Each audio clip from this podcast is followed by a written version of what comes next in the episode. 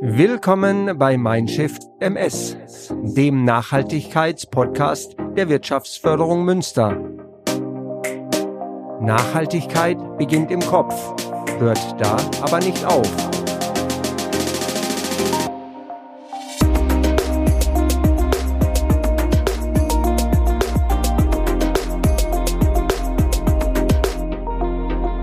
Hallo und herzlich willkommen zu unserer sechsten Folge von Mindshift MS.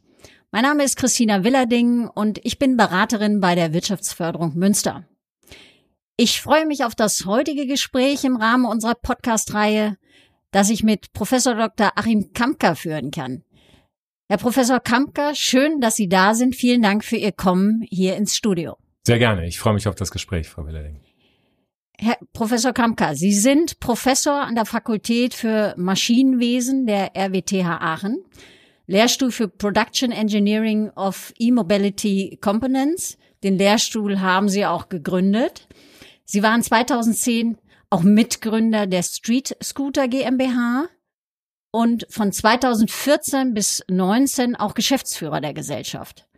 Zudem sind Sie seit August 2020 stellvertretender Leiter der Fraunhofer FFB. Und ich denke, ich könnte jetzt noch einiges aufzählen, wie zum Beispiel, dass Sie auch Mitglied im Verein Ingenieure retten die Welt sind. Das hört sich auf jeden Fall alles nach viel Arbeit an, aber wie ich denke, auch nach einer Mission. Herr Professor Kamke, was treibt Sie an bei diesen ganzen Tätigkeitsfeldern?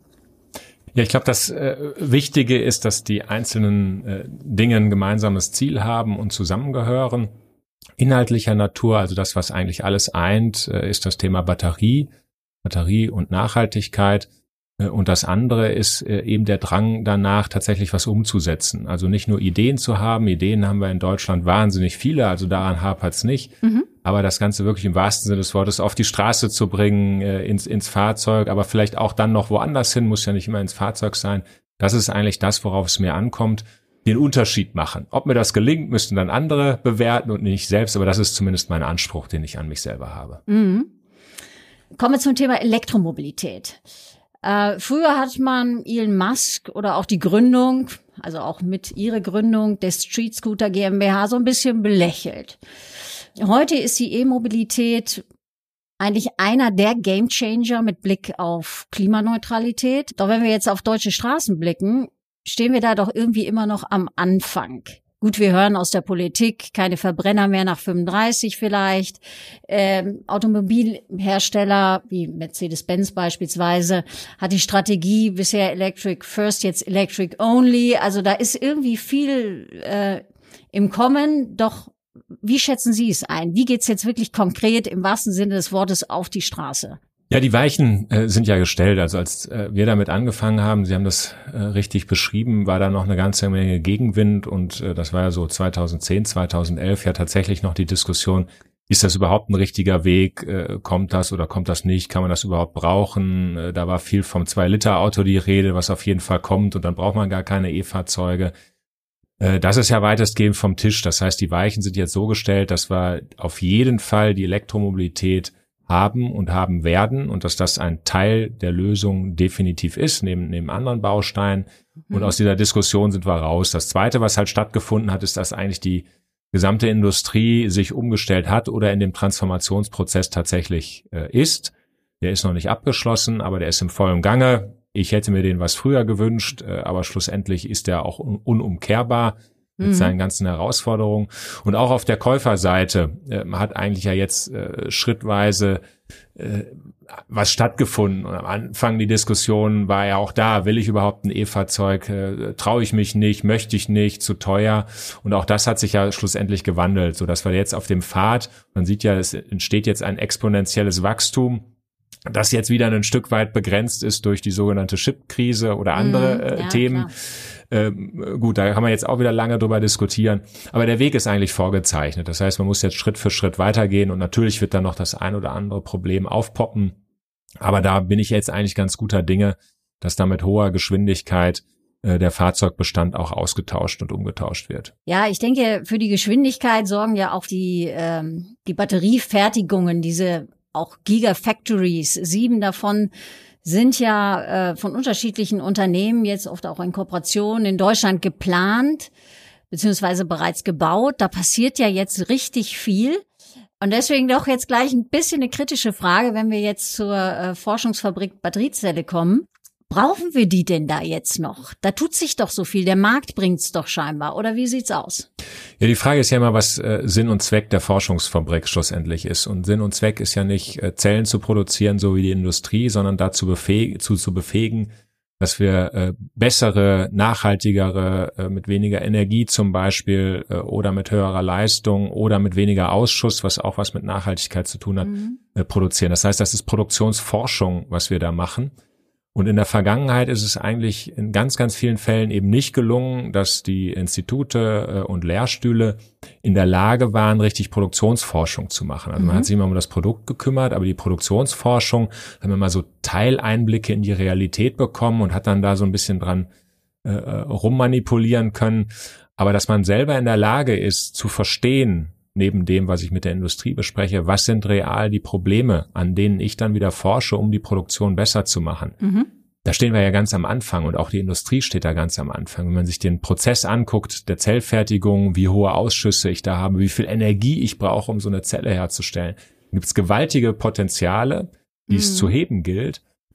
Und das ist ja nicht eine Aufgabe, die jetzt in ein paar Jahren abgeschlossen ist. Und die wird sich eher sogar dadurch noch deutlich verstärken, dass mhm. wir jetzt Gigafabriken eben auch nach Europa bekommen. Das heißt, der Bedarf für die Fraunhofer Forschungsfabrik wird eher größer als kleiner, ah, dadurch, okay. dass es jetzt ja, Wertschöpfung ja. Äh, hier gibt. Wir hatten andersrum eher in der Anbahnung die Problematik, wer könnte denn mit uns zusammenarbeiten? Wer könnte das denn wirklich brauchen? Wo sind denn die Fabriken, mit denen wir dann zusammenarbeiten? Mhm. Und haben uns eigentlich gewünscht, da sollten doch mehr sein. Ja, okay, dann ja? ist es so rum. Ja? So, und jetzt haben wir eigentlich genau, äh, wie ich finde, das, was ich mir auch immer erhofft habe. Wir haben jetzt ganz viele Counterparts auf der anderen Seite, die wirklich diese Bedarfe haben. Fängt beim ausgebildeten Personal an für die Produktion. Aber genau die Themen, die ich eben genannt habe, in jedem Prozessschritt gibt es eigentlich unglaubliche äh, Dinge, die man noch finden kann, heben kann, die man besser machen kann. Und dafür ist eben Produktionsforschung da und dafür brauchen wir die Forschungsfabrik. Ja. Aber kommen wir dann doch jetzt erstmal ganz konkret zu dem, was hier in Münster passiert. Fraunhofer FFB, ja, also am 28.07.2019 hat Münster den Zuschlag dafür bekommen. Ich weiß noch genau, wie das gelaufen ist. Die Wirtschaftsförderung war ja auch in Sachen Grundstück stark involviert. Ähm, und das ging auch sehr hin und her. Da wollen wir auch gar nicht mehr jetzt äh, nur zurückschauen, sondern jetzt schauen wir nach vorn. Ähm, was hat sich seitdem getan? Wenn ich an den Ort gehe, wo sie entstehen soll, da sehe ich noch nicht viel. Aber ich vermute, im Hintergrund ist schon ganz viel passiert.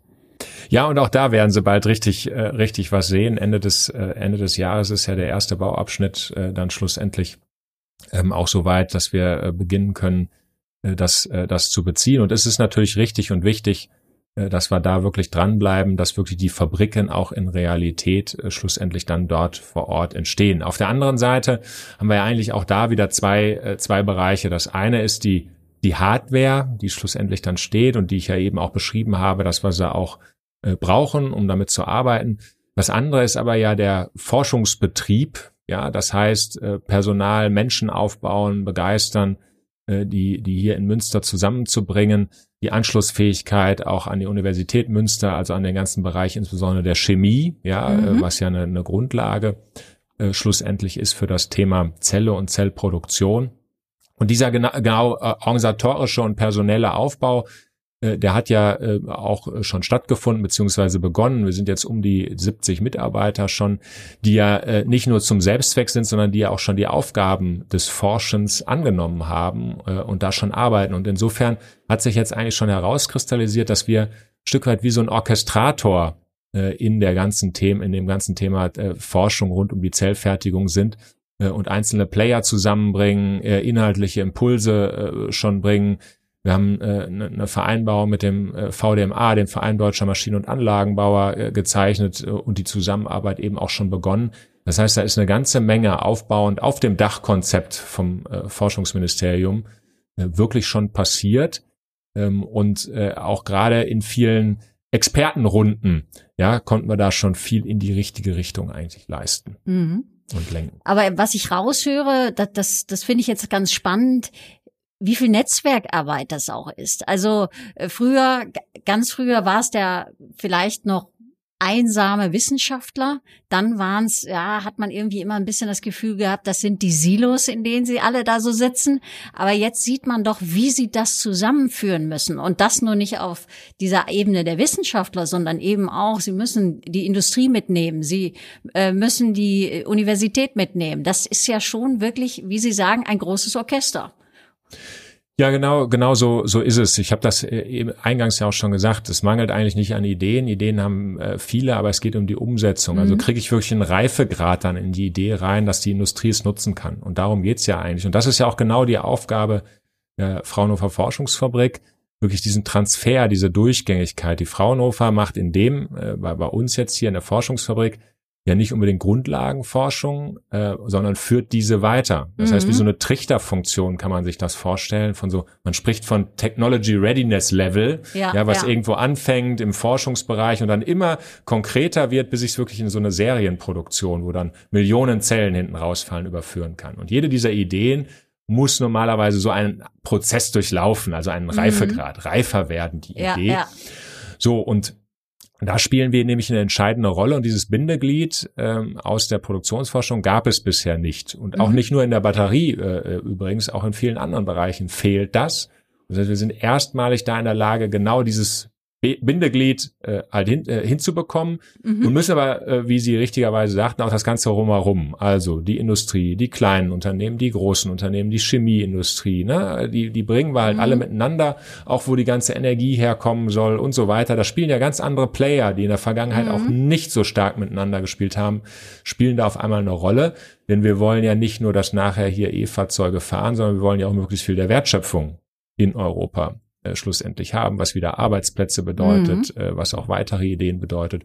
Und das ist ja mit einer unserer Aufgaben, dafür zu sorgen, dass wir nicht nachher nur eine tolle Batterie haben, sondern dass die auch dann gefertigt wird in Europa, in Deutschland, ja, ja. in Werken, äh, wo wir dann auch was mit zu tun haben. Ja, also ähm, von daher die Wertschöpfung eben wirklich auch hier behalten, die dann am Ende dadurch entsteht und die dann ja auch nachhaltig ist. Ich wollte noch einmal nachfassen, ähm, weil das vielleicht auch nicht jeder so weiß. Es gibt ja auch ein sogenanntes Pre-Lab. Das heißt, Sie haben ja auch schon mal vorab in kleinerem Maßstab begonnen. Oder es gab auch ganz zu Anfang den digitalen Zwilling. Das heißt, das wird ja nicht einfach so aus dem Boden gestampft, sondern da gibt's ganz viel Vorbereitung. Genau, es gibt eigentlich entlang dieser äh, technologischen äh, Level gibt es eigentlich äh, drei Schritte. Das eine ist ein äh, Labormaßstab, der steht auch schon, mit dem arbeiten wir hier in Münster auch schon. Das heißt, auch da kann ich schon Hardware sehen. Mhm.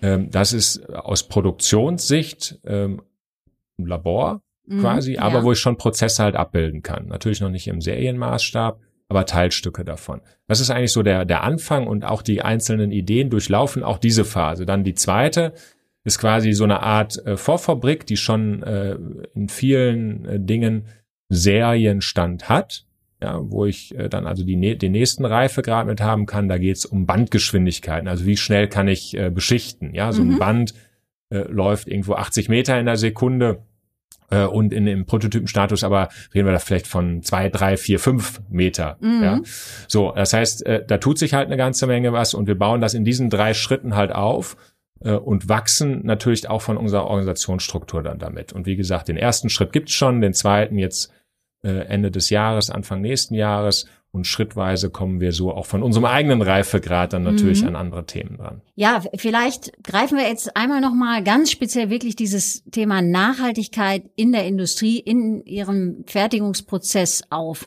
Äh, Sie hatten es ja schon gesagt, Sie, Sie schauen da auf die gesamte Wertschöpfungskette und das ist ja bei Batterie immer das große Problem gewesen. Wenn man ein E-Auto fährt, dann dann sagen ja nicht alle, das ist ja toll, dass du das schon machst, sondern es kommt eigentlich ganz schnell die Diskussion, weißt du denn überhaupt, wie diese, diese Batterie entstanden ist? Da, da, da, das ist in Ländern entstanden, wo die Arbeitsbedingungen schlecht sind.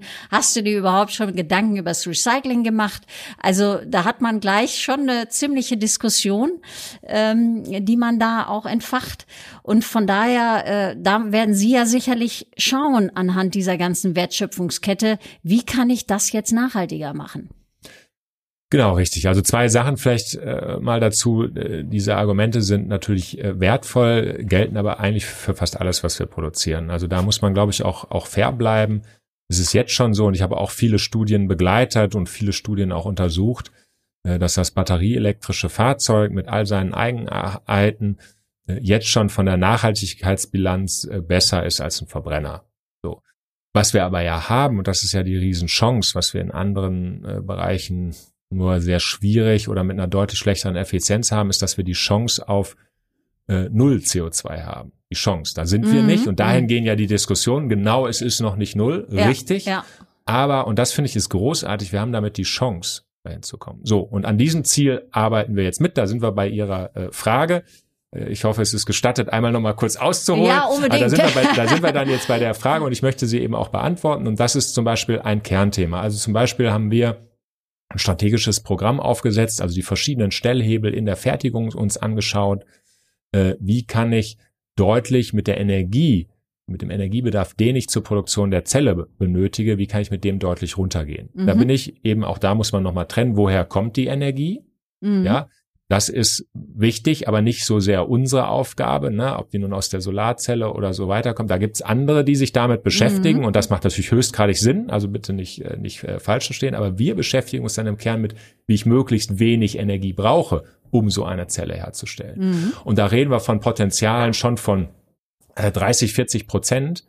Äh, und das wird einen Unterschied zum Beispiel äh, machen. Nochmal, dass ich für die Zellherstellung 30 bis 40 Prozent weniger Energie brauche als heutzutage. Das ist signifikant. Und das dann muss ich mich natürlich, natürlich, darum kümmern, dass die Energie, die ich dann noch brauche, aus Erneuerbaren kommt. Ja. Genau, ja.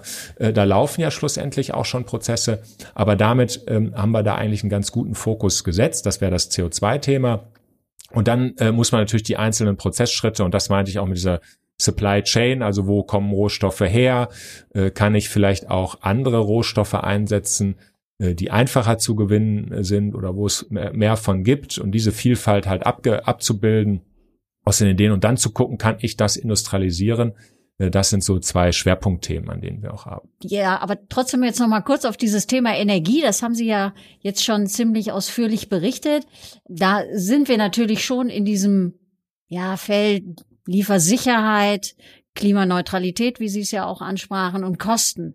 Also das haben Sie ganz klar mit im Blick. Das sind die Themen. Ja, genau. Also wir haben einmal immer, immer einen technologischen äh, Blick darauf äh, mit der mit der Forschungsfabrik und zum anderen aber auch und deshalb ist es ja auch eine Fabrik und Fabrikbetrieb eine Gesamtwirtschaftlichkeit. Mhm. Und diese Wirtschaftlichkeit oder Nachhaltigkeit hat eigentlich auch immer wieder zwei Aspekte.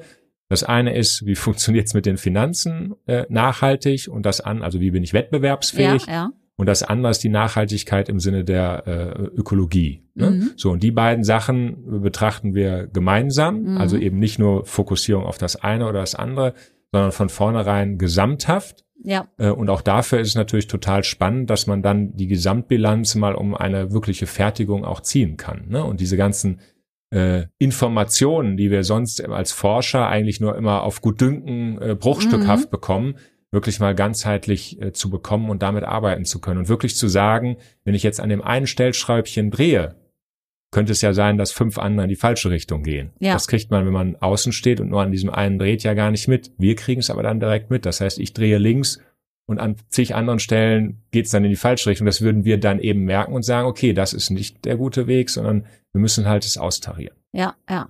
Also dahinter steckt auch eine äh, CO2-Bilanzierung dann, die Sie da permanent machen oder? Ja, also auch da, ähm, da gibt's, also das machen wir jetzt noch nicht permanent. Wir sind ja da im, im Aufbau ähm, noch noch drin. Das heißt, das das wird es aber geben, dass wir das eben auch auch mitschneiden, äh, wo wir jetzt erstmal den Fokus drauf gelegt haben ist, äh, wie ich das eben ausgeführt habe, dass wir halt möglichst wenig Energie haben. So, und dann mhm. muss man mhm. natürlich nochmal als Benchmark gucken, wo kommt man überhaupt her? Auch damit, wenn ich jetzt von 30, 40 Prozent rede, ist natürlich, was ist der Bezugspunkt? Und da haben Sie vollkommen recht.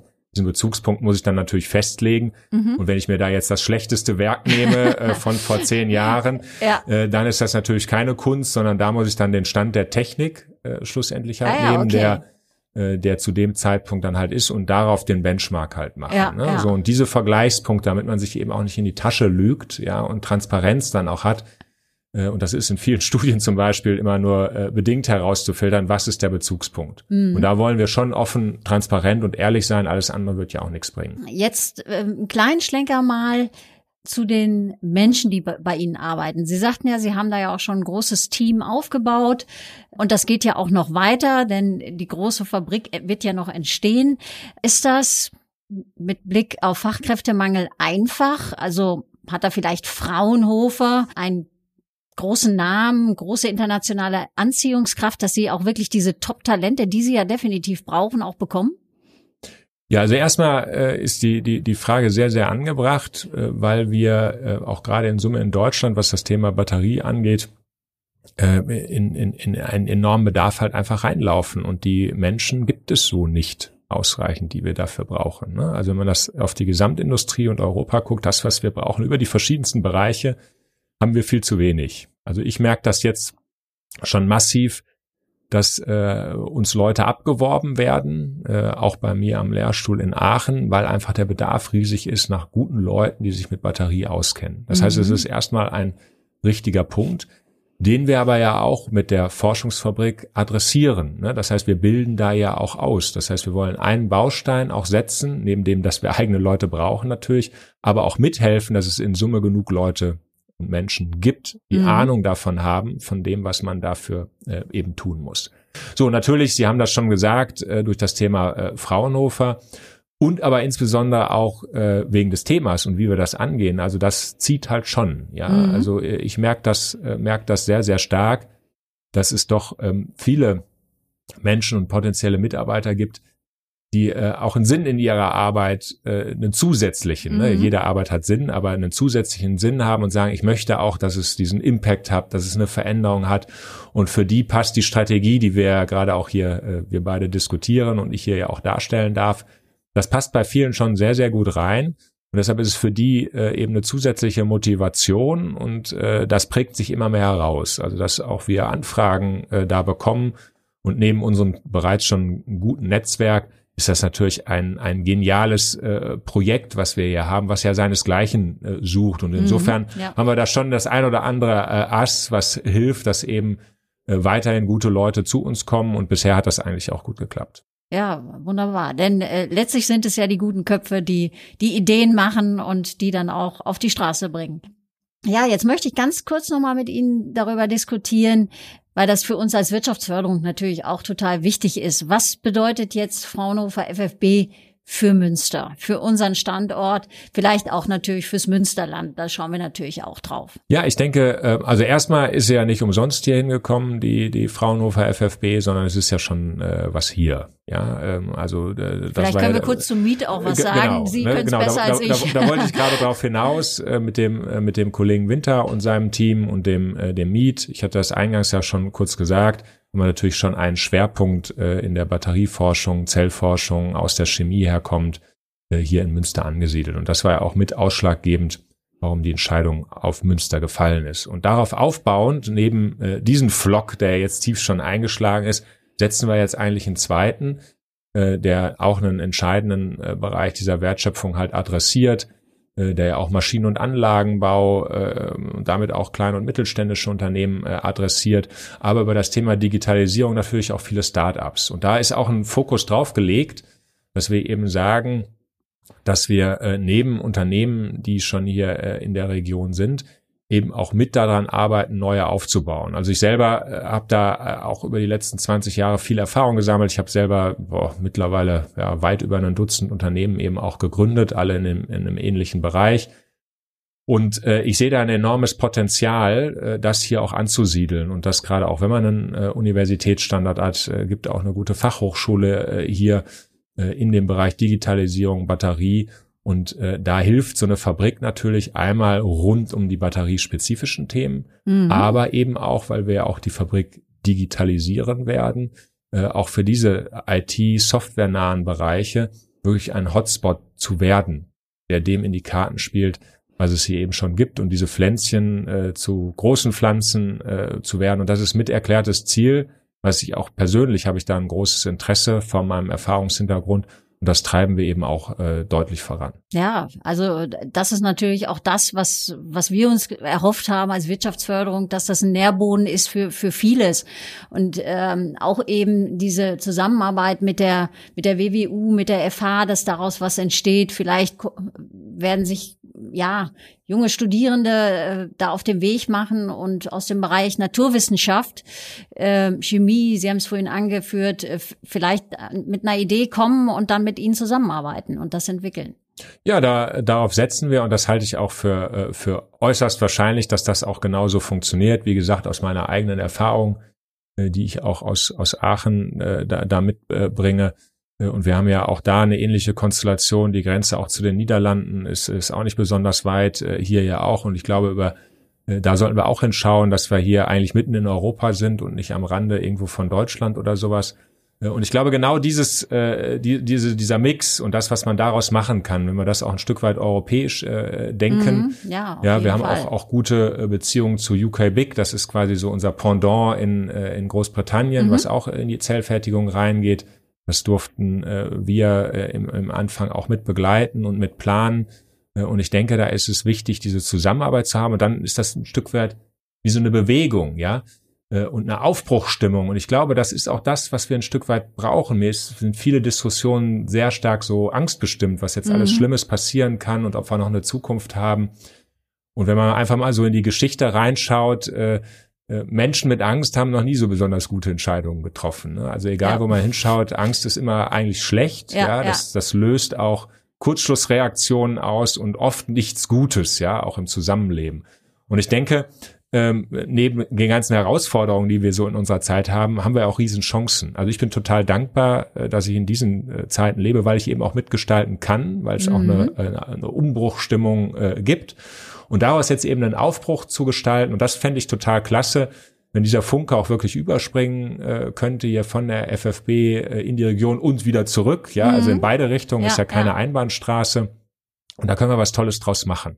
Müssen viele mitmachen, ja. ja, und das eben auch annehmen. Das gehört ja auch immer dazu, dass man Chancen begreift und nicht die Risiken sieht. Ne, man kann in jedem Jahr auch irgendwas Schlechtes oder eine ja, Bedrohung ja, halt sehen.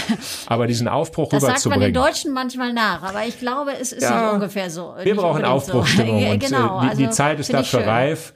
Ähm, und das kriegen wir hin. Nein, was, was ich an der Stelle auch schön finde, ist eben auch dieser, nennen wir es jetzt mal Dreiklang, äh, mit dem wir uns bei der Wirtschaftsförderung ja auch jetzt nochmal verstärkt auseinandersetzen. Eben Nachhaltigkeit, unser heutiges Thema, aber Digitalisierung und Internationalisierung.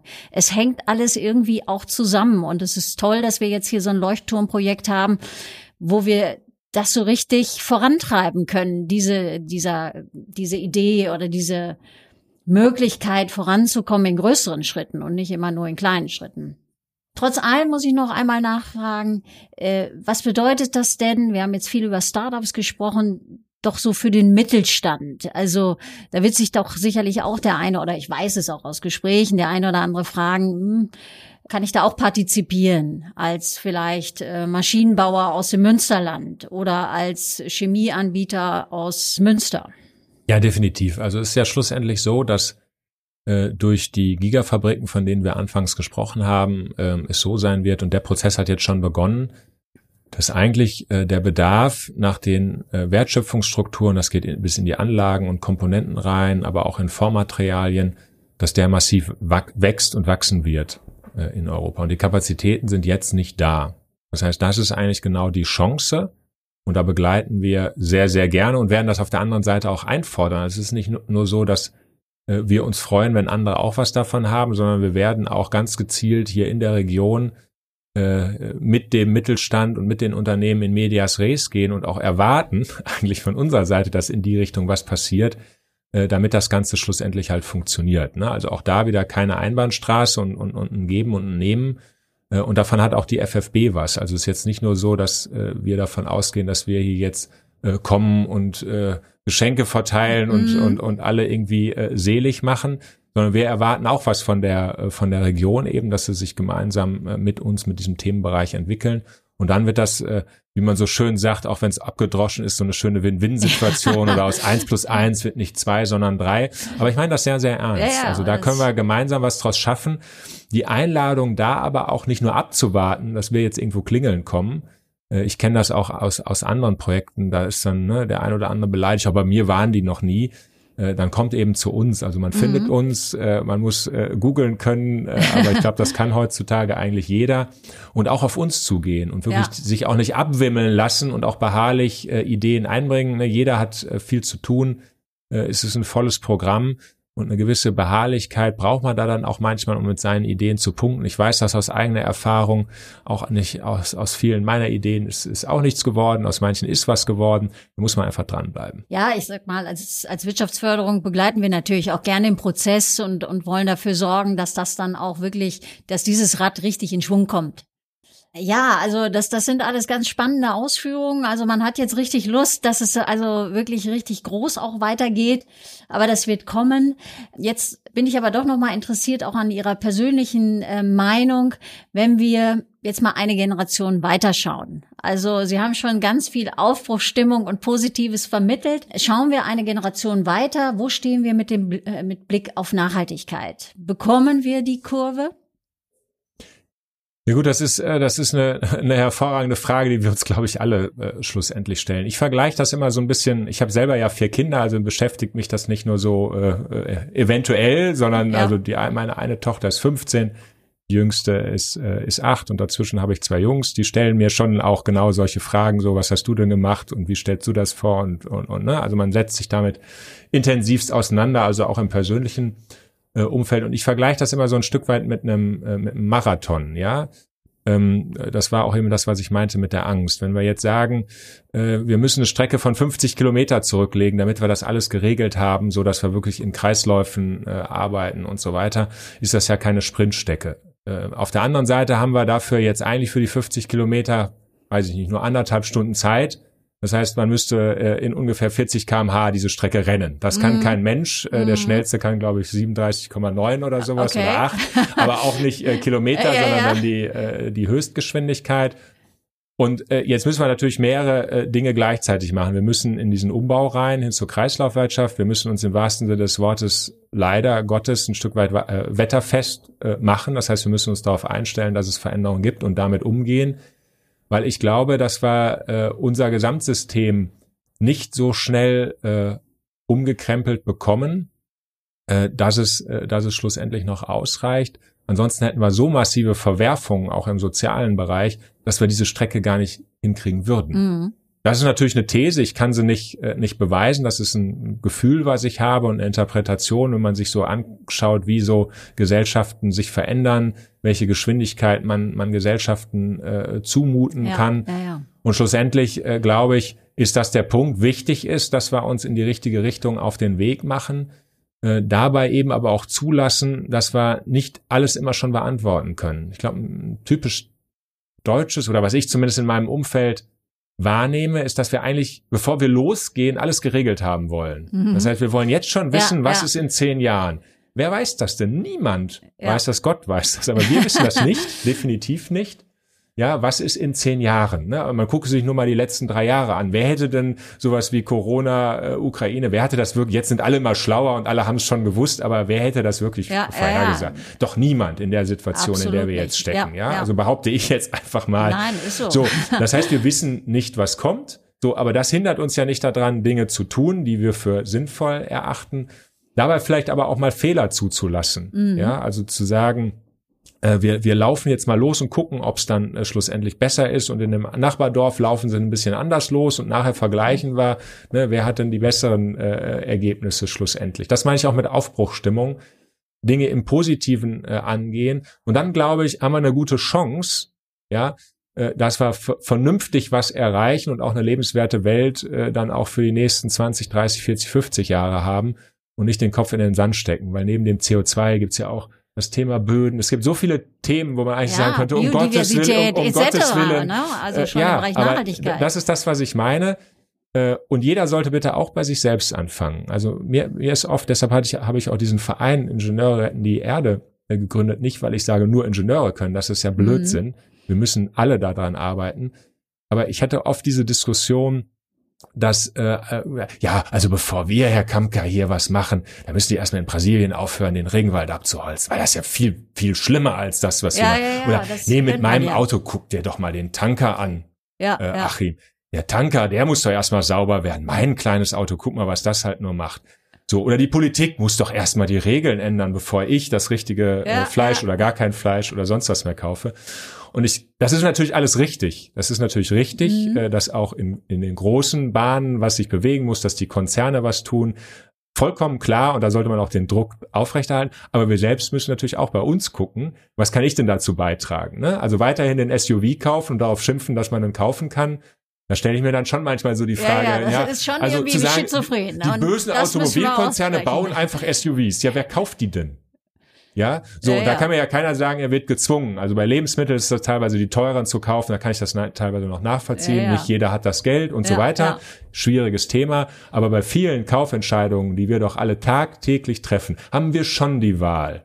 Ja, Ja. so, und da sah ich eigene Nase und so kam das mit diesem Ingenieur retten die Erde. Ich bin Ingenieur und habe jetzt gesagt, das Statement ist nicht nur Ingenieur, sondern ich bin Ingenieur. Wir haben nicht genug getan.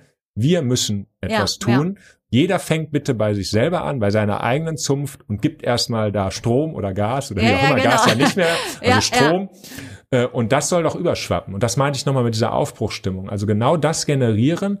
Wenn wir also jeder einzelne in Bewegung setzt, können wir viel mehr bewegen, als dass wir warten, dass irgendwo das große Wunder passiert, Ja, dass jetzt ja. auf einmal alles grün ist. Das wird ja Nein, nicht, das wird also ja nicht jeder passieren. hat einen Hebel. ne? Jeder hat einen Hebel, Ja. den er umlegen So, kann. dann lassen Sie uns den nutzen Äh, und genau. FFB ist ein Hebel. Also jede dieser einzelnen Hebel, Ja, die müssen ja. wir halt benutzen. Und wie gesagt, ich glaube, dass das Tun und Anfangen und nicht immer nur beim anderen gucken, was ich über den motzen kann. Sie hatten eben das Beispiel, ja, auch das E-Fahrzeug ist nicht komplett äh, nachhaltig, ja, aber es ist besser als das, was wir haben. Also warum sollte ich jetzt dagegen reden? Also ich Ja, mache ja, es doch, genau. Ohne Step step. aufzuhören, weiter zu überlegen, was kann ich noch besser machen. Vielleicht brauche ich ja gar kein Auto. Ja. Ja. Aber bevor ich jetzt diskutiere, ob ich gar kein Auto brauche, gehe ich doch schon mal so lange, bis ich mit der Diskussion fertig bin, diesen Genau. Schritt und mache das Auto nur noch halb so schlimm wie vorher, oder? Ich meine, Also, wir sind ein bisschen auch bei dem Motto unseres Podcasts, Nachhaltigkeit beginnt im Kopf, hört da aber nicht auf. Also, und das finde ich jetzt großartig, äh, ein Wissenschaftler, der natürlich immer die Dinge sehr, sehr umfangreich analysiert, sagt das auch. Hallo, das ist aber nicht das Ende, sondern das Tun und jeder ist gefragt. Also ähm, das finde ich ist, ist eine schöne Kernaussage, äh, die nehme ich jetzt gern zum, zum Schluss mit. Und da sind wir dann jetzt auch schon beim Ende des Podcasts.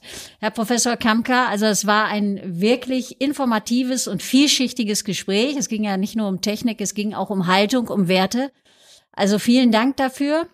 Und äh, ich kann nur sagen, ich wünsche Ihnen alles Gute und dass weiterhin sozusagen Ihr Tun den Unterschied macht. Damit haben Sie, Sie ja gestartet bei unserem Gespräch.